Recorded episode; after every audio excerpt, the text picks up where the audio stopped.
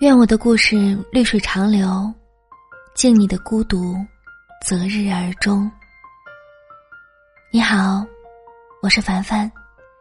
每周一和每周四的夜晚，谢谢你来到时光小酒馆做客。今天分享的文章来自公众号陈大力。恋爱遇到这种情况，一定要分手。你们有过对伴侣很无语的时刻吗？这里的无语，不是说轻蔑或者是不屑，而是就真的无话可说。还记得很久以前，我和一个男孩谈恋爱。刚认识的时候，觉得他高高帅帅的，衣品也很干净，太是我喜欢的类型了。直到跟他聊了几次天，才发现我们的爱好、三观。方方面面都有很大的出入。有一次我和他出去吃饭，服务员上好菜之后，我习惯性的说了一句“谢谢”。他居然很认真的问我：“为什么要说谢谢呀？”我很懵，很想马上说无数的话让他理解，但是我万般的解释，最后都没有说出口。因为我马上意识到，这是很根本性的东西，我只能无奈的笑了笑。在语言体系不相通的情况下，好像说服和解释，都并没有多大的意义了。记得我之前说过，话痨是恋爱，爱里让人心动的地方之一，就是一定要有足量的舒适的。贪得无厌的交流，从小心试探，你问我答，到互相敞怀，无话不说，一点一点参与到对方的生活中去。每天的交流可以是没有意义的废话，也可以是深扣灵魂的长篇大论。可是和那个男孩在一起的时候，这些都没有。我的表达欲。真的消减了太多了。我渐渐的发现，当我打开手机，我已经不想跟他说任何的话。即使我没有跟他吵架，没有生他的气，即使我现在感觉很无聊，即使知道他会秒回，我在恋爱中的绝望时刻，莫过于我在他面前表达欲都丧失了。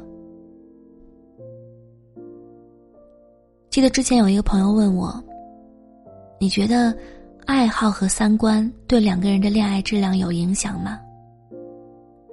要是在前几年，我肯定会说没有太强的关联吧。但是经历过表达欲消减的时刻，我开始觉得你很难说服自己违背自己所相信的，或者去高谈阔论自己不那么相信的东西。找个表达同频的人太重要了。如果找不到，不如不恋爱。我比那个男朋友大一些，当我面临就业和考研的人生困惑时，他在为马克思主义原理闭卷考试而难过，向我嚎：“哎呀，为什么不是开卷呀？”我听着只觉得，要怎么跟他聊人生规划呢？我说我最近看了很多的帖子，关于第一份工作选哪个行业，关于进什么性质的公司，关于升学的成功率和含金量。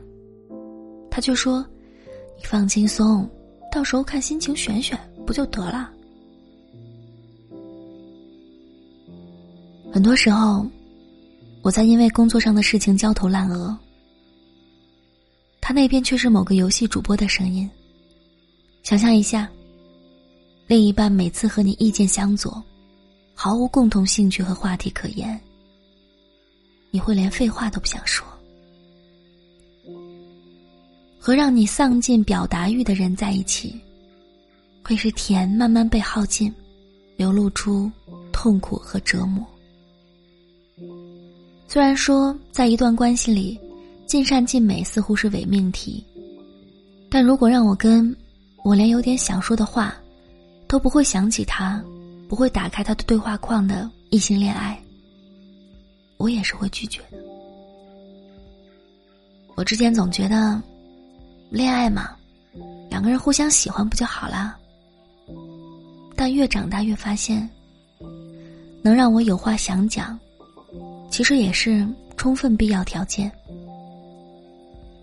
再后来，我遇到一个男孩儿，我们喝酒吃饭，聊到电影最喜欢的镜头，可以聊很久。我们之间可聊的天越来越多，越来越多击掌的时刻。我也不知道从哪里来这些话题，中途也有两人都停下某一话题的时候，可喝一口饮料之后，又可以说个不停。诚然，我们很大可能一辈子都找不到那个完完全全懂我们的人，一路走下去。但最能使人从一种爱恋和怀念之中脱离出来的，还是丧失表达欲的时刻。那些由喜欢带来的情愫，也在这个时候突然褪色了，也太可惜了。但无话可说的恋爱真的不能谈，要和让你在他面前永远拥有表达欲的人在一起。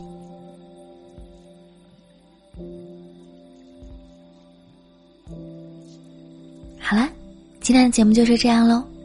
如果你喜欢我的声音，喜欢我的节目，可以直接搜索“眯着眼的樊小妞”来关注我，也可以点击专辑上方的订阅按钮，这样呢就可以一直的收到节目的最新动态了。祝你晚安，好梦。